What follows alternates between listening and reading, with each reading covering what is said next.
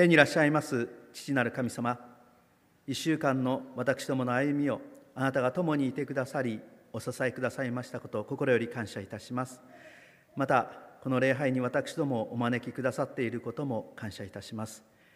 礼拝のひとときあなたの恵みを思い起こし共に賛美する時としてください。またあなたの聖書の言葉をもって私どもの心を養ってくださり新たに生きる力をお与えくださいますように。またさまざまな理由でおいでになれない方々のことも覚えます。安息日の主をどうか共にいてくださり皆様に安息日の平安と癒しとをお与えください。この祈りを主イエス・キリストの皆によってお祈りいたします。アーメン。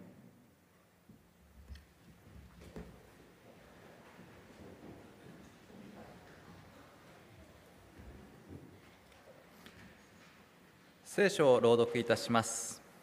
マルコによる福音書14章49から52節。新約聖書マルコによる福音書14章49節から52節です。口語訳聖書で78ページ新共同訳聖書で93ページです。それではマルコによる福音書14章49節から52節をお読みします。私は毎日あなた方と一緒に宮にいて教えていたのに私を捕まえはしなかった。しかし聖書の言葉は成就されねばならない。弟子たちは皆イエスを見捨てて逃げ去った。時にある若者が身に雨布をまとってイエスの後についていったが人々が彼を捕まえようとしたのでその雨布を捨てて裸で逃げていった。アメン。それでは開会賛美歌9番。開会賛美歌9番を賛美いたしましょう。どうぞご起立ください。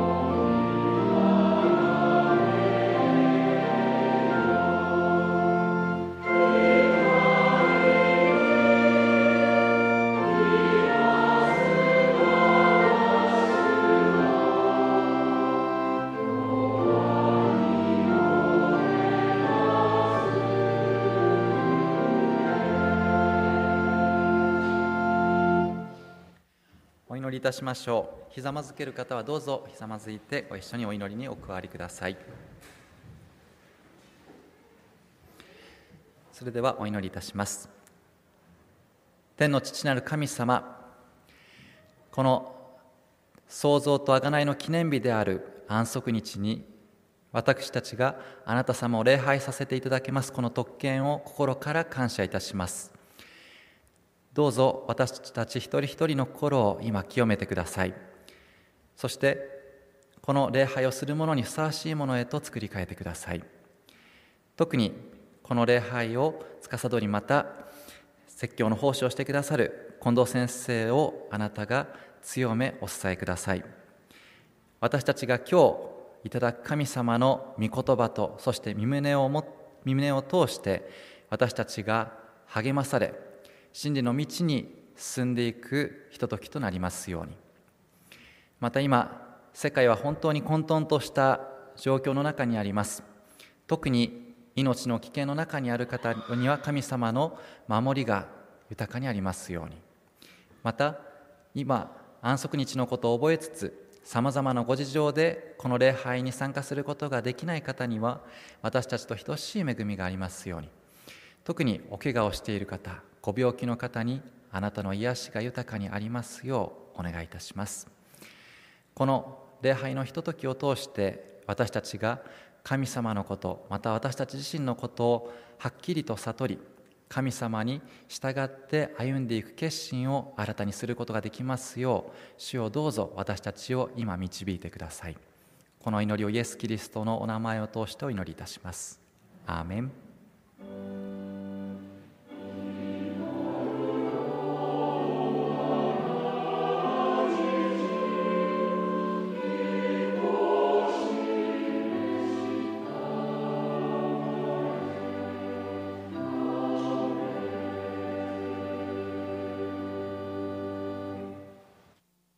着席ください。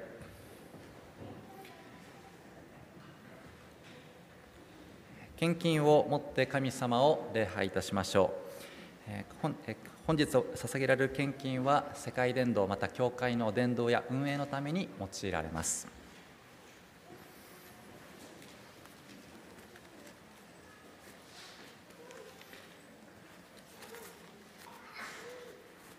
では献金の前にお祈りをさせていただきます。お祈のお祈りの後主の祈りを唱えましょう。ではお祈りいたします。天の父なる神様あなたが私たちを愛してくださり日々の生活を完全にあなたが満たしてくださっていますことを感謝いたします。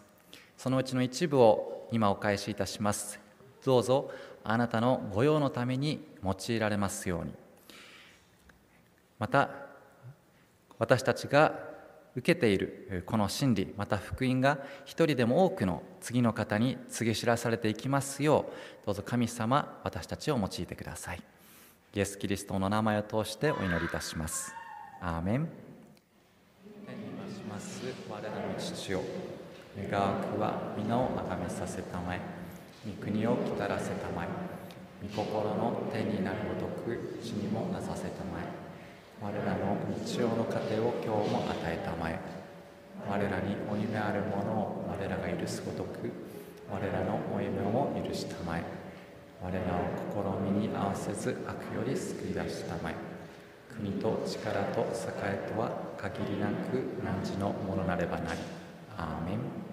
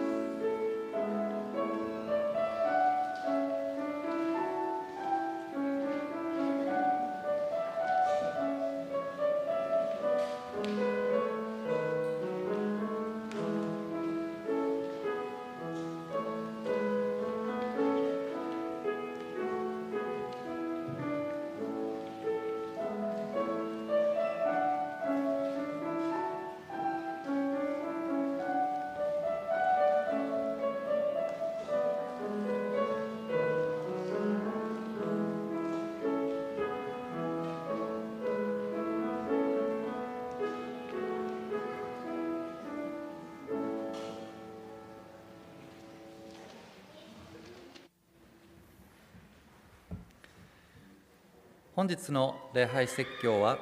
近藤光健牧師により「裏切りの夜」と題してお話しいただきます。その前に聖歌隊による検証がございます。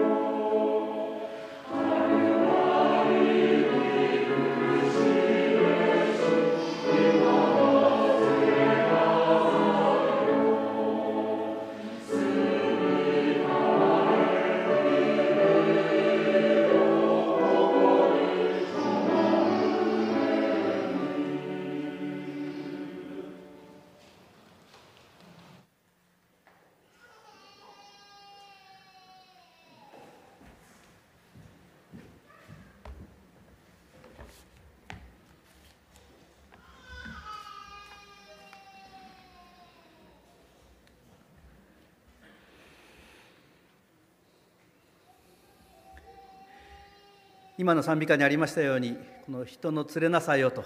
歌うこの歌詞のまさにそのような状況がですね今日の読む場所にも出てきます「裏切りの夜」と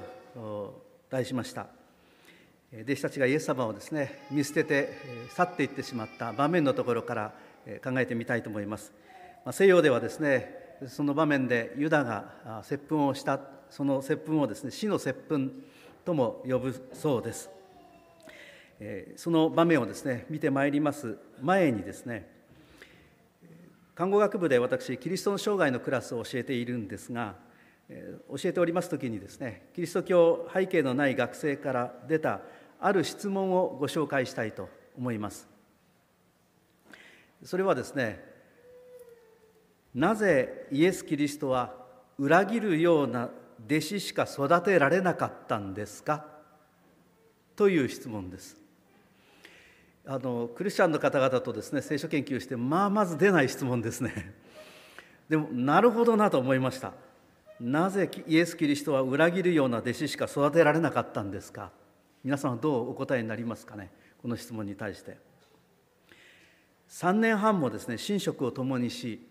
キリストの教え活動を目の当たりに見てきたにもかかわらずどうして弟子たちはみんな見捨てて逃げてしまったのかという疑問です。逆に3年半も一緒にいながらその程度の弟子しか育てられなかったイエス様ってどうなんでしょう？というですねあの問いがその中にあるようにも思います。確かにですね歴史上の人物には寝食を共にした者に慕われ慕われて従った者たちが死ぬまで共に戦った人物がおります。例えば私の郷里の偉人である西郷隆盛はその良い例かなと思います。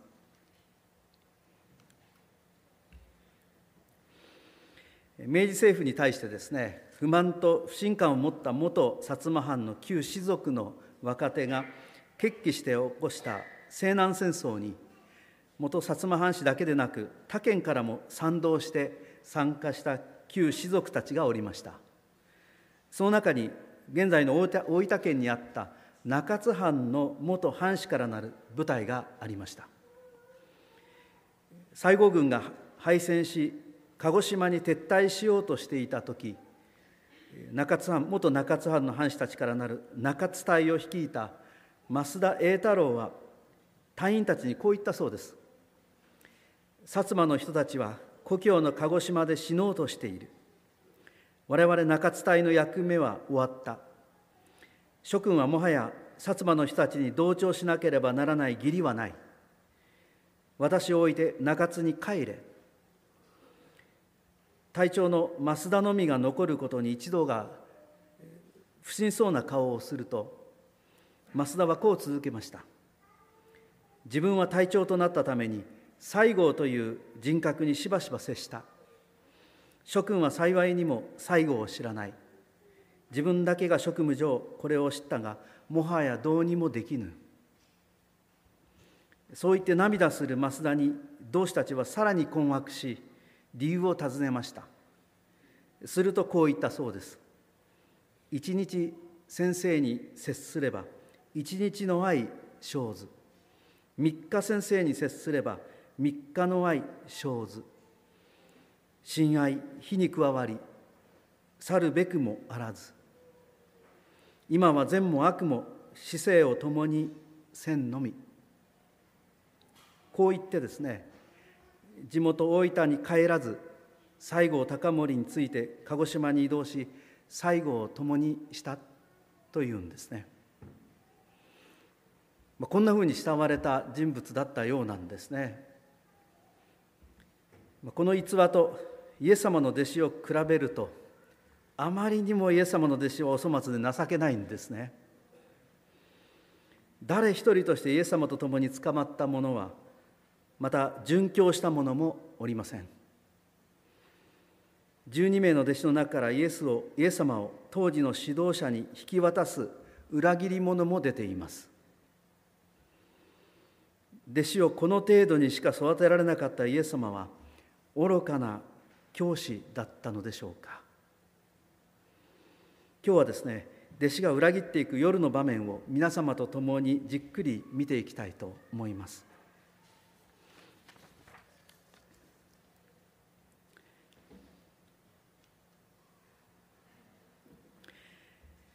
イエス様はすでに最後の晩餐の前に3度も捕らえられて殺されることを弟子たちに予告しておられました。杉越の食事の席において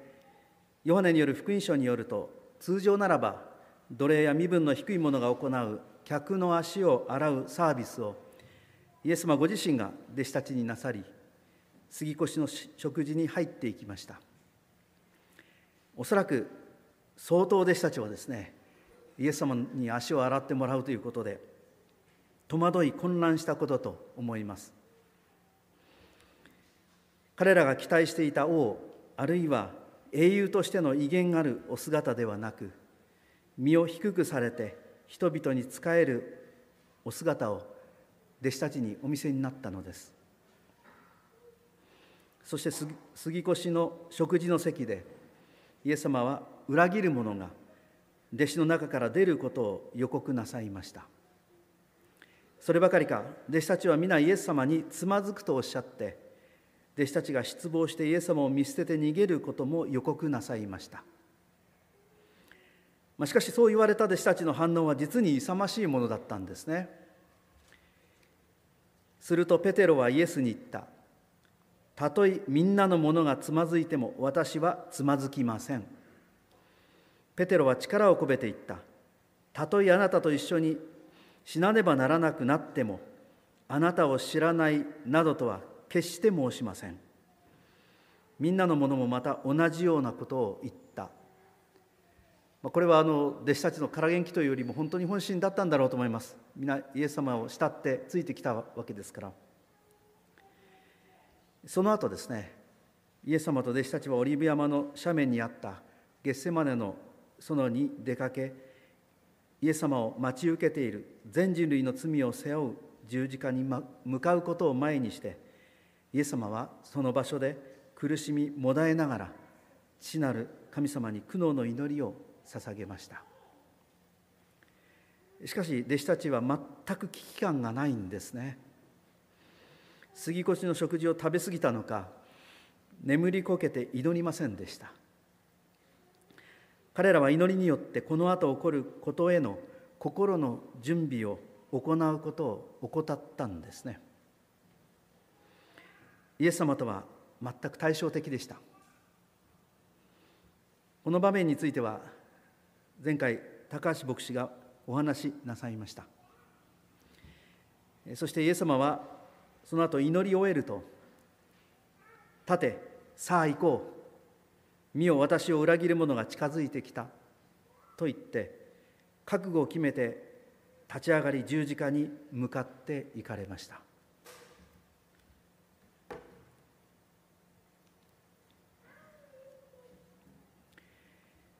イエス様が言われた通り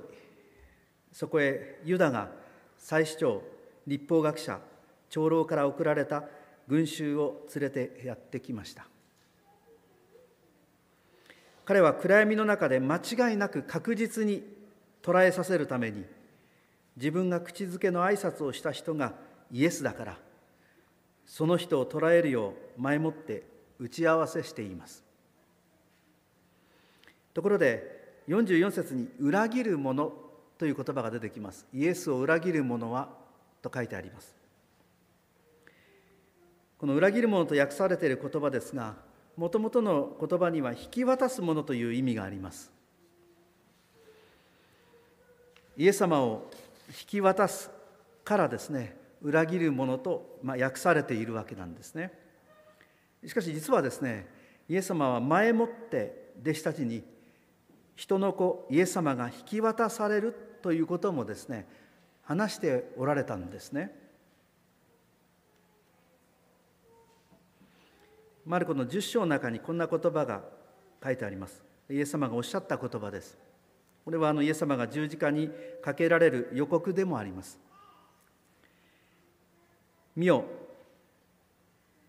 私たちはエルサレムへ登っていくが、人の子は、これイエス様のことです。人の子は最初長、立法学者たちの手に引き渡される。引き渡されると書いてあります。その同じ言葉が先ほどのところに書いてあったんですね。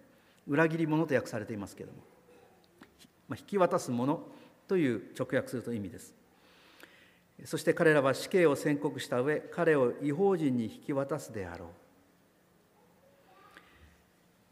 これ読むとですねイエス様は自分が弟子によって裏切られ引き渡されることを前もって知っておられたということですしかし分かっていて逃げようとなさらなかったということなんですね。この後に起こる十字架こそイエス様が救い主として最もなさなければならないことだったからです。おそらくですねこの時ユダは自分が手引きしてイエス様を捕らえさせていると思っていたでしょう。しかしむしろですねイエス様ご自身が逃げることなく分かっていたんですがそこにおられて立ち止まっていて十字架へ向かおうと決心なさっておられたんですね。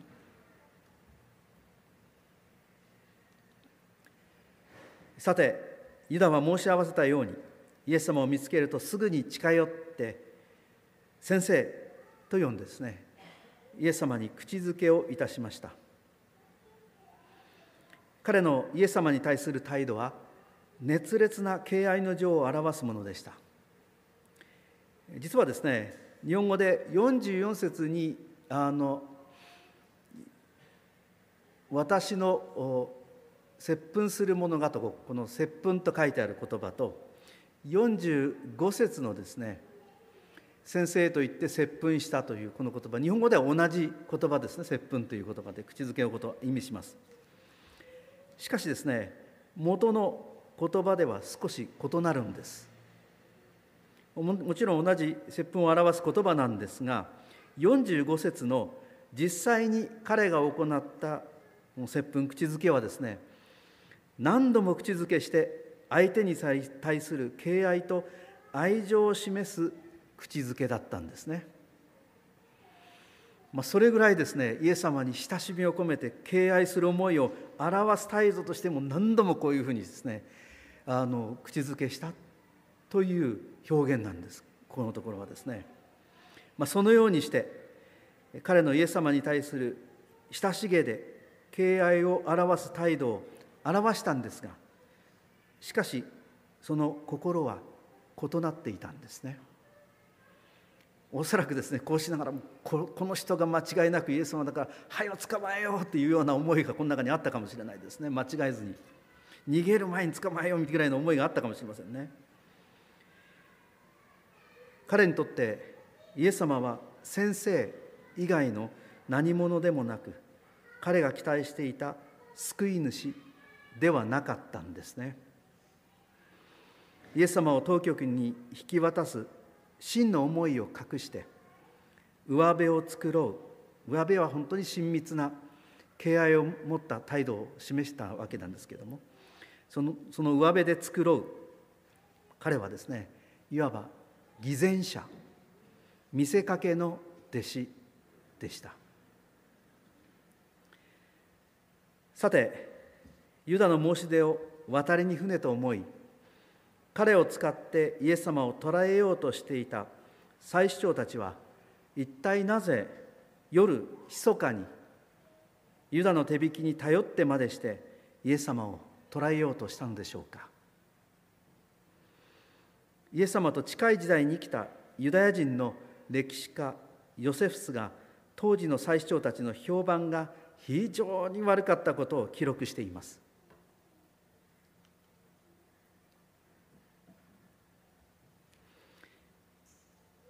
祭司長たちの高顔無知と傲慢な傲慢は相当なもので事実本来は祭司たちに支払うべき10分の1を受け取るために奴隷を脱穀場に送り込むほどずうずうしかった。本来は他の祭司たちが受け取るはずのものを奴隷を送ってですね自分たちのものにしてたというんです祭司長たちがですね。その結果貧しい祭司たちは餓死してしまった。こういうことをしてたようなんですね。彼らは違法人が礼拝する場所を両替や神殿で捧げる家畜を売る商売の場所にもしていました。神殿の中の境内のですね違法人が本来礼拝する場所です。そこを商売の場にしたんですね。そしてそこから利益を得ていました。そんなふうにする一方で自分たちが一般人に触れて汚れることがないよう神殿に入る祭司専用の通路を持っていたほか大祭司は自分専用の清めの浴室を持っていたと言います、まあ、そんなふうに自分をの清めをこだわりながらもう一方でこういうことをしてたということですね、まあ、ここも本当に偽善者だなと思いますけれども。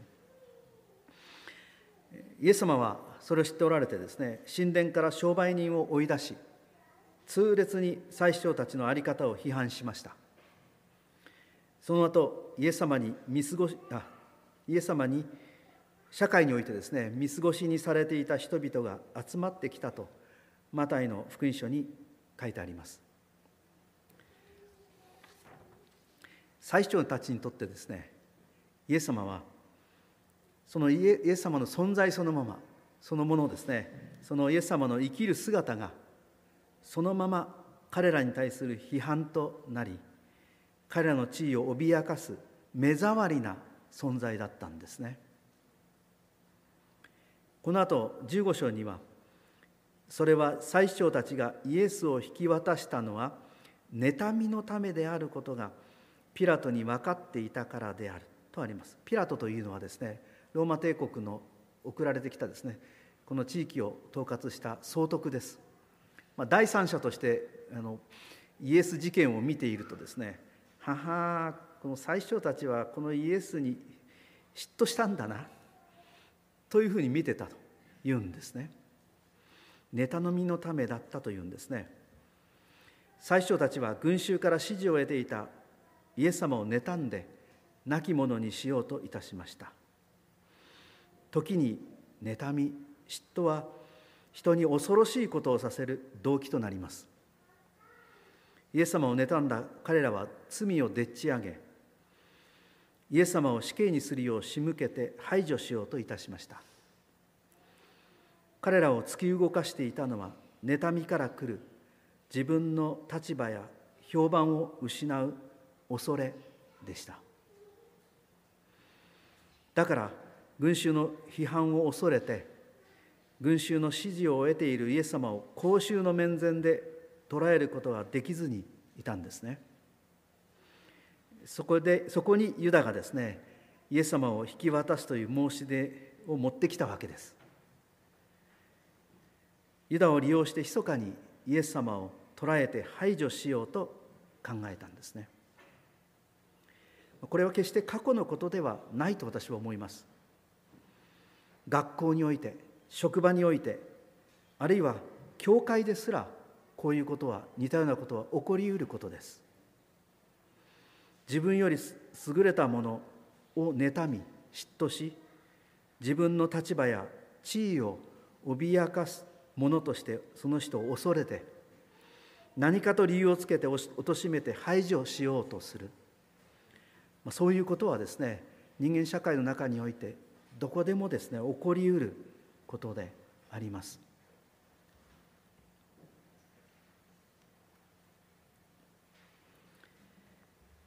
さて次に祭司長たちに送られた群衆についてです。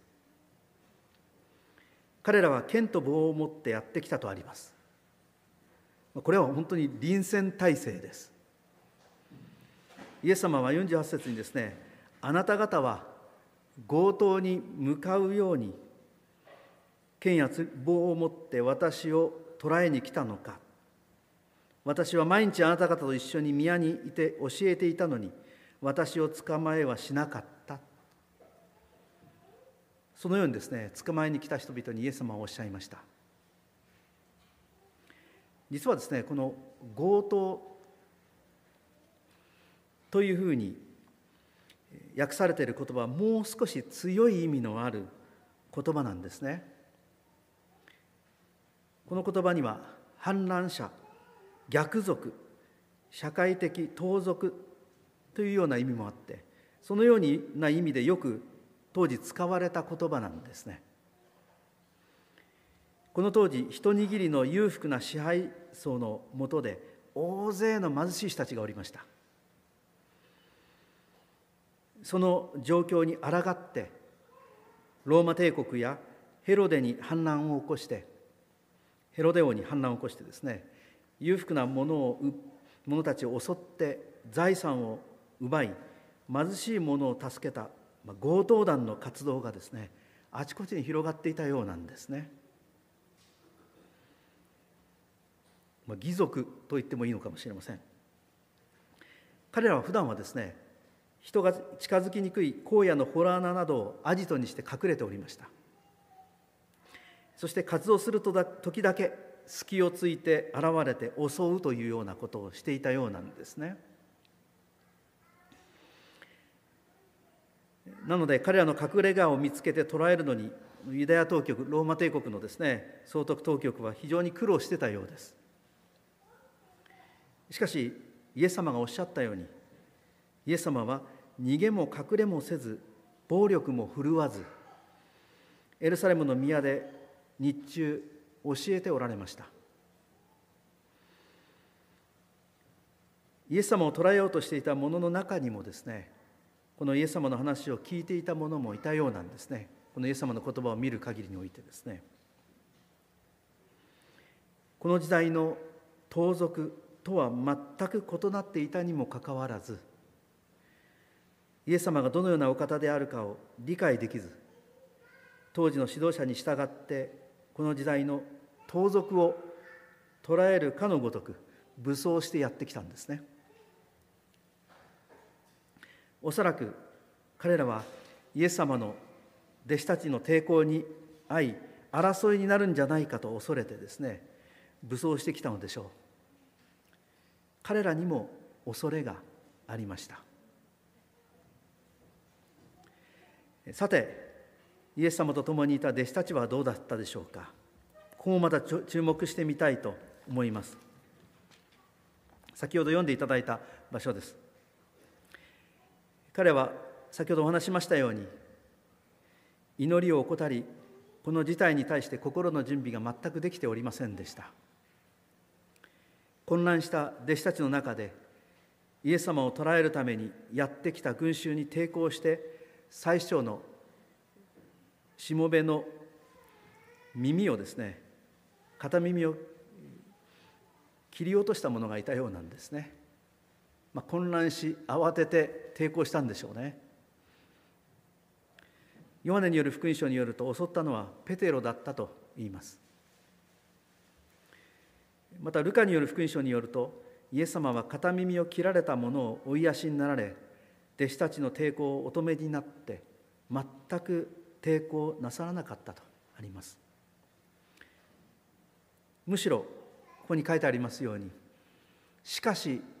聖書の言葉は成就されねばならない。とおっしゃって進んで捕まっていきました。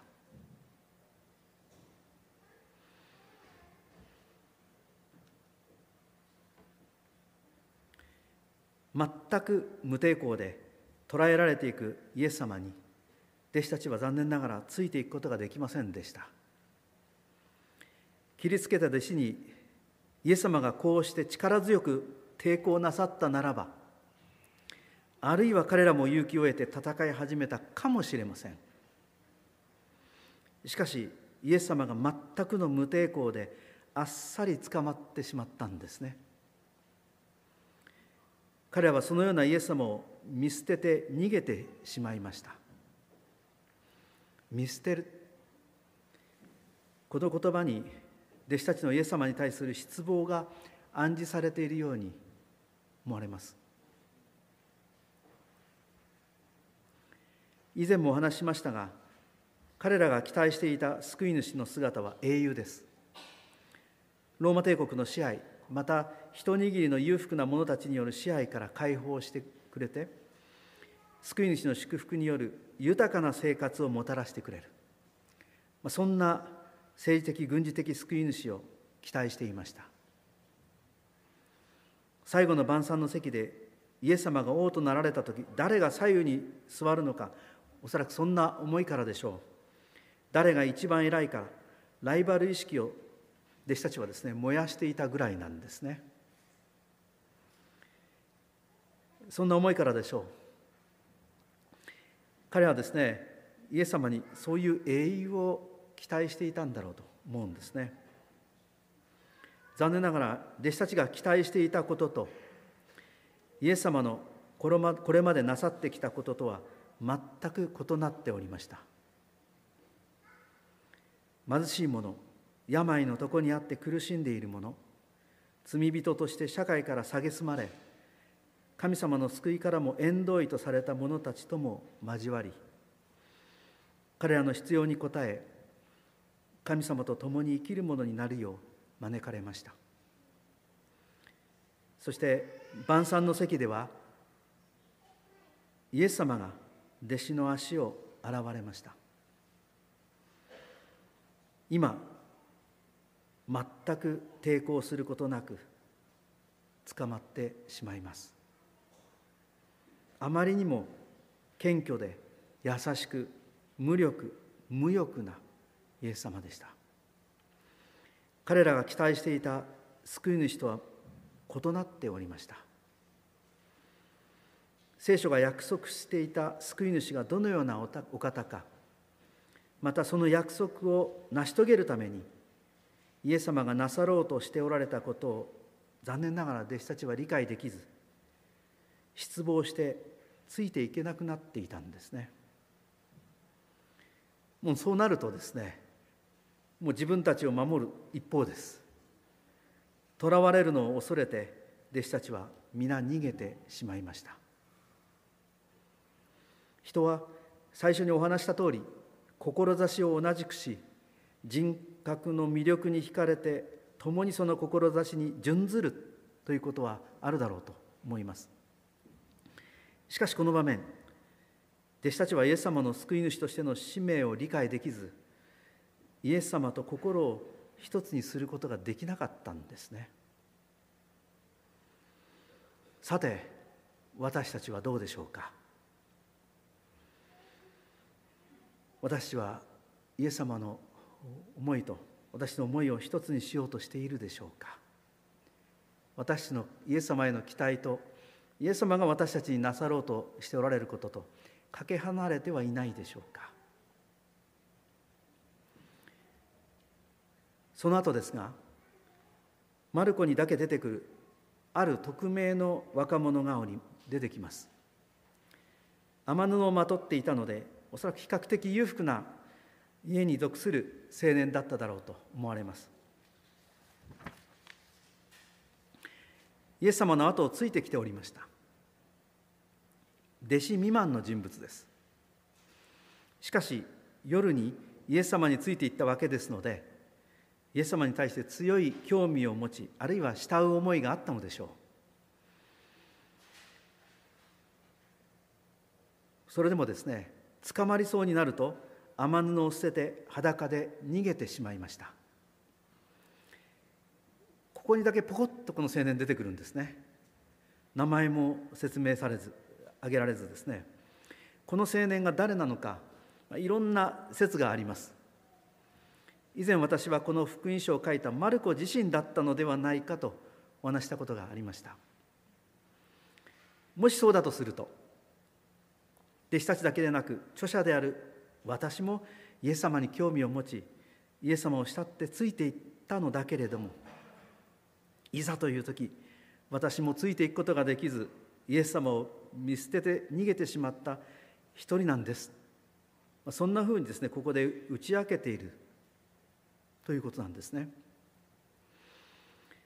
あるいはですねあえて匿名にしたことから読んでいる私たちに対して問いかけているようにも思えるのです。今イエス様に興味を持ちこの福音書を読んでいるあなたもいわばこの若者のようにイエス様の後についてきているものです。ここまで読んでついてきましたね。ではこの場面であなたはもしこの場所にあなたがいたならあなたはイエス様についていくことができますか？そのようにですねこの匿名の若者は私たちにも問いかけているように思えるのです。マルコの問いに対して皆さんはどうお答えになるでしょうか？これからイエス様は裁きを受けて十字架に向かっていかれますがその場面を読む時2000年前に起きた過去の物語の過去の人物たちの問題として読むのではなく自分をその場面においてぜひ読んでみてください。この場所もそうです。私はそこにいたならそこでどうするだろうか。Were you there when they crucified my Lord? という古い黒人霊歌があります。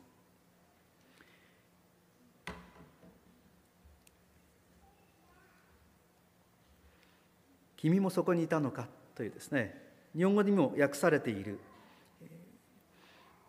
賛美歌です。日本語の歌詞をがありますのでお読みしたいと思います。君もそこにいたのか。主が十字架につく時ああなんだか心が震える震える震える。君もそこにいたのか。イエス様が十字架にかけられる場面でまた今日読んでまいりました裏切りの夜の場面であらばになっている人間の姿は私たちと関係のない過去の人物の問題ではありません。君もそこにいたのかと黒人霊歌が歌いますように私たち自身をこの場面に置いて考えてみたいと思うのです。私たちがその場所にいたならばどうしたであろうかということです。実は私たちも今日出てきた人々のいずれかになっていたのではないかと思うんです。あるいはこれらの人々が抱えていた問題を私たちも抱えているのではないかと思うんです。ユダに見る親愛を表す態度とは裏腹な思いを隠す偽善者の姿。イエス様に嫉妬し自分の立場が危うくなることを恐れてイエス様を排除しようとした祭司長たち。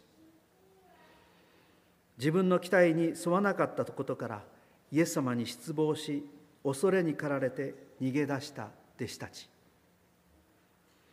イエス様に興味を持ち慕ってついていったけれども困難が襲うと恐れて逃げ出した若者。イエス様を前にして多くの者の心を支配していたのは恐れです。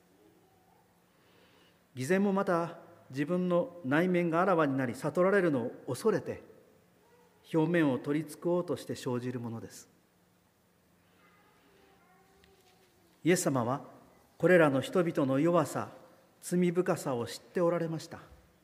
向き合ってくださいました。受け止めてくださいました。もちろん私たちの心の思いもご存知で向き合ってくださいます。イエス様が散らされることを予告なさった時ペテロをはじめ弟子たちは皆イエス様に決してつまずきません。またイエス様を知らないなどと申しませんと言い合いました。しかし同じその夜です。彼らはイエス様を見捨てて逃げてしまいました。最後までついていく気持ちはあったんです。しかし恐れに駆られて彼らは逃げてしまいました。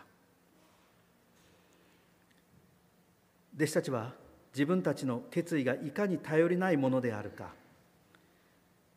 イエス様を見捨てて逃げるまで気づいておりませんでした。そして何よりも祈りを怠り神様との関係に支えられてこの場面に向かうことができなかったんですね。またイエス様と共に祈ることができなかったことからイエス様とも心を一つにすることができなかったのです。しかしイエス様は自分ではどうしようもない弱さ罪深さを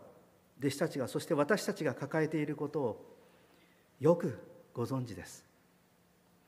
だからこそイエス様はそのような私たちのために弟子たちのために命を懸けて私の罪を償い神様に許されて私が神様と共に生きるものとなるために十字架に向かわれたのです。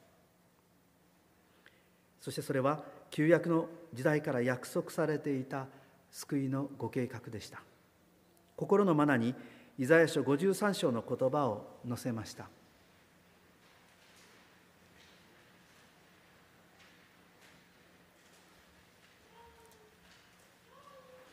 皆様の式次第の心のまなに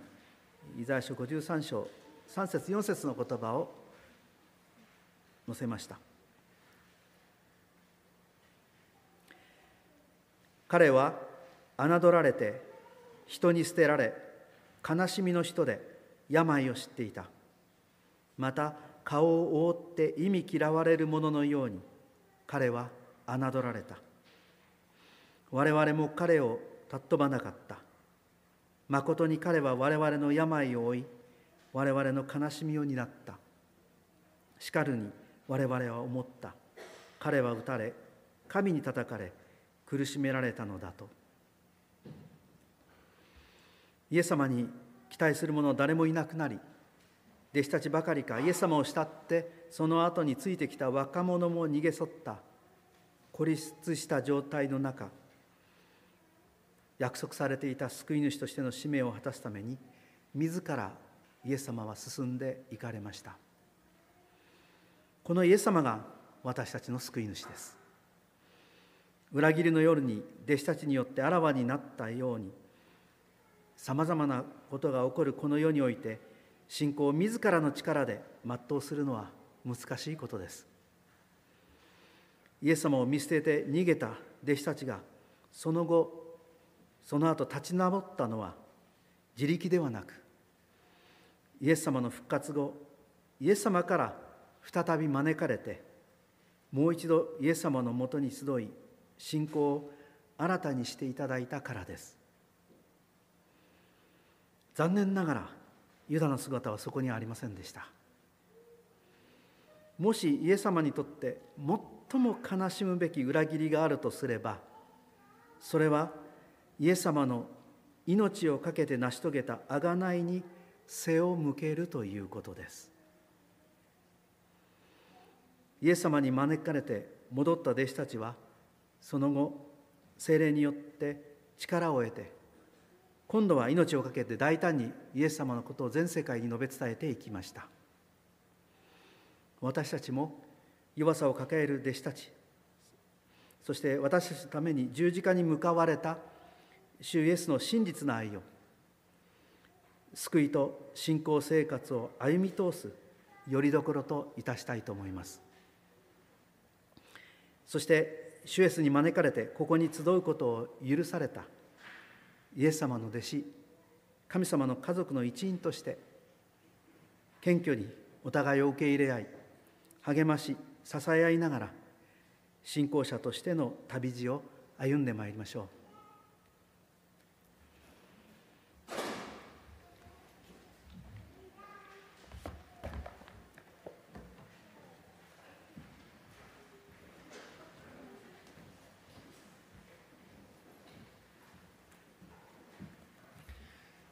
御言葉の解き明かしに感謝いたします。それでは閉会賛美歌249番閉会賛美歌249番を賛美いたしましょう。どうぞご起立ください。